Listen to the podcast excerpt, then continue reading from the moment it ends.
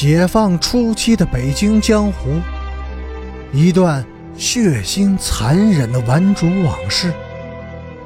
欢迎收听《北京教父》第一百四十六集。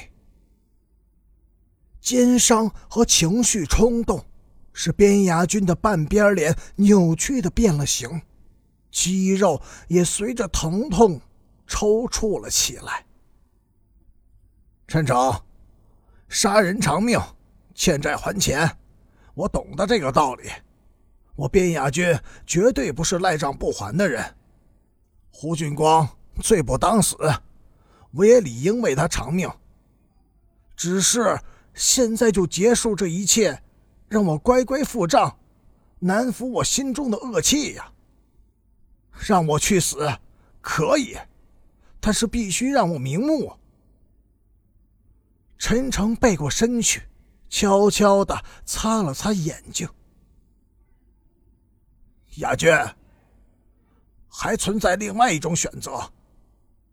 这种选择更加的痛苦，更艰难，不仅将使你丧失最后的生存机会和可能存在的侥幸，而且它将更迅速、更确定不疑的把你带向死亡。因此，他的结局将会更惨。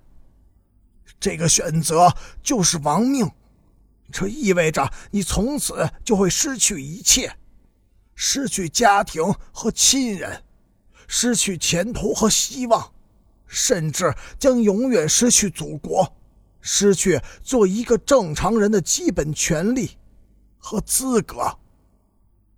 那时，你会羡慕一只狗。因为狗毕竟可以大摇大摆的在阳光下行走，它还有自己的窝，而你，边雅君，将一无所有。说到这里，陈诚已经很难再抑制住自己的情绪，哽咽失声了。边雅君紧闭着双眼，两行热泪滚落到病号服上。过了好一会儿，陈诚又接着说：“亡命会使你沮丧、痛苦，更会使你疯狂，因为保住生命成了你的唯一原则。为了活命，你必须含垢忍辱、寡廉鲜耻、背信弃义，以至于丧心病狂。”所以，选择亡命，就是选择了死亡。亚军，这是一种延长了的死亡，不仅悲惨，而且肮脏。所以，这个结局更是你我所不愿见到的。这时，边亚军强忍着伤痛，挣扎着下了床。在穿鞋时受伤的肩膀重重地碰在床栏杆上，他轻轻地呻吟了一声，一下子摔倒在地板上。陈诚的双肩抱在胸前，淡漠地望着边雅君艰难地往上爬。对，雅君，你现在必须自己对付一切。边雅君爬了起来。体力几乎耗损尽尽，脸色煞白，无力的坐靠在床沿上。陈诚，如果是你的话，你将如何选择？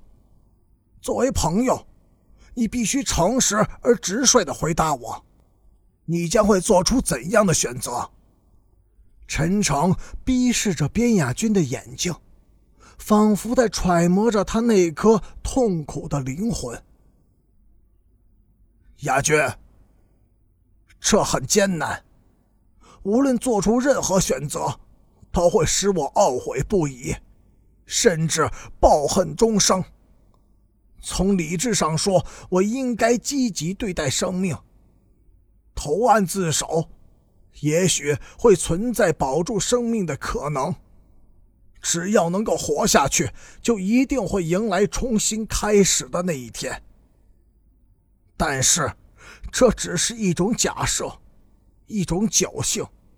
从感情上说，我不会以自由换到生存机会，而又把这种生存机会压在毫无保证的可能性上。失去了自由的生命不是幸运，而是痛苦。边亚军轻轻的摇摇头，笑了。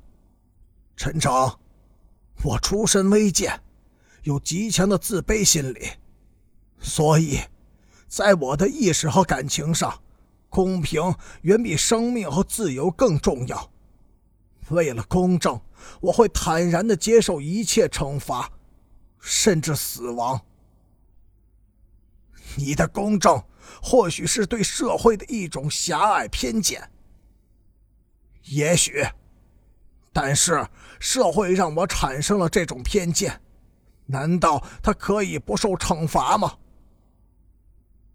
他们走出医院大楼时，在楼厅里碰到了一对匆匆而来的公安干警，他们两个人谁都没有打算躲避，迎着警察。走了过去。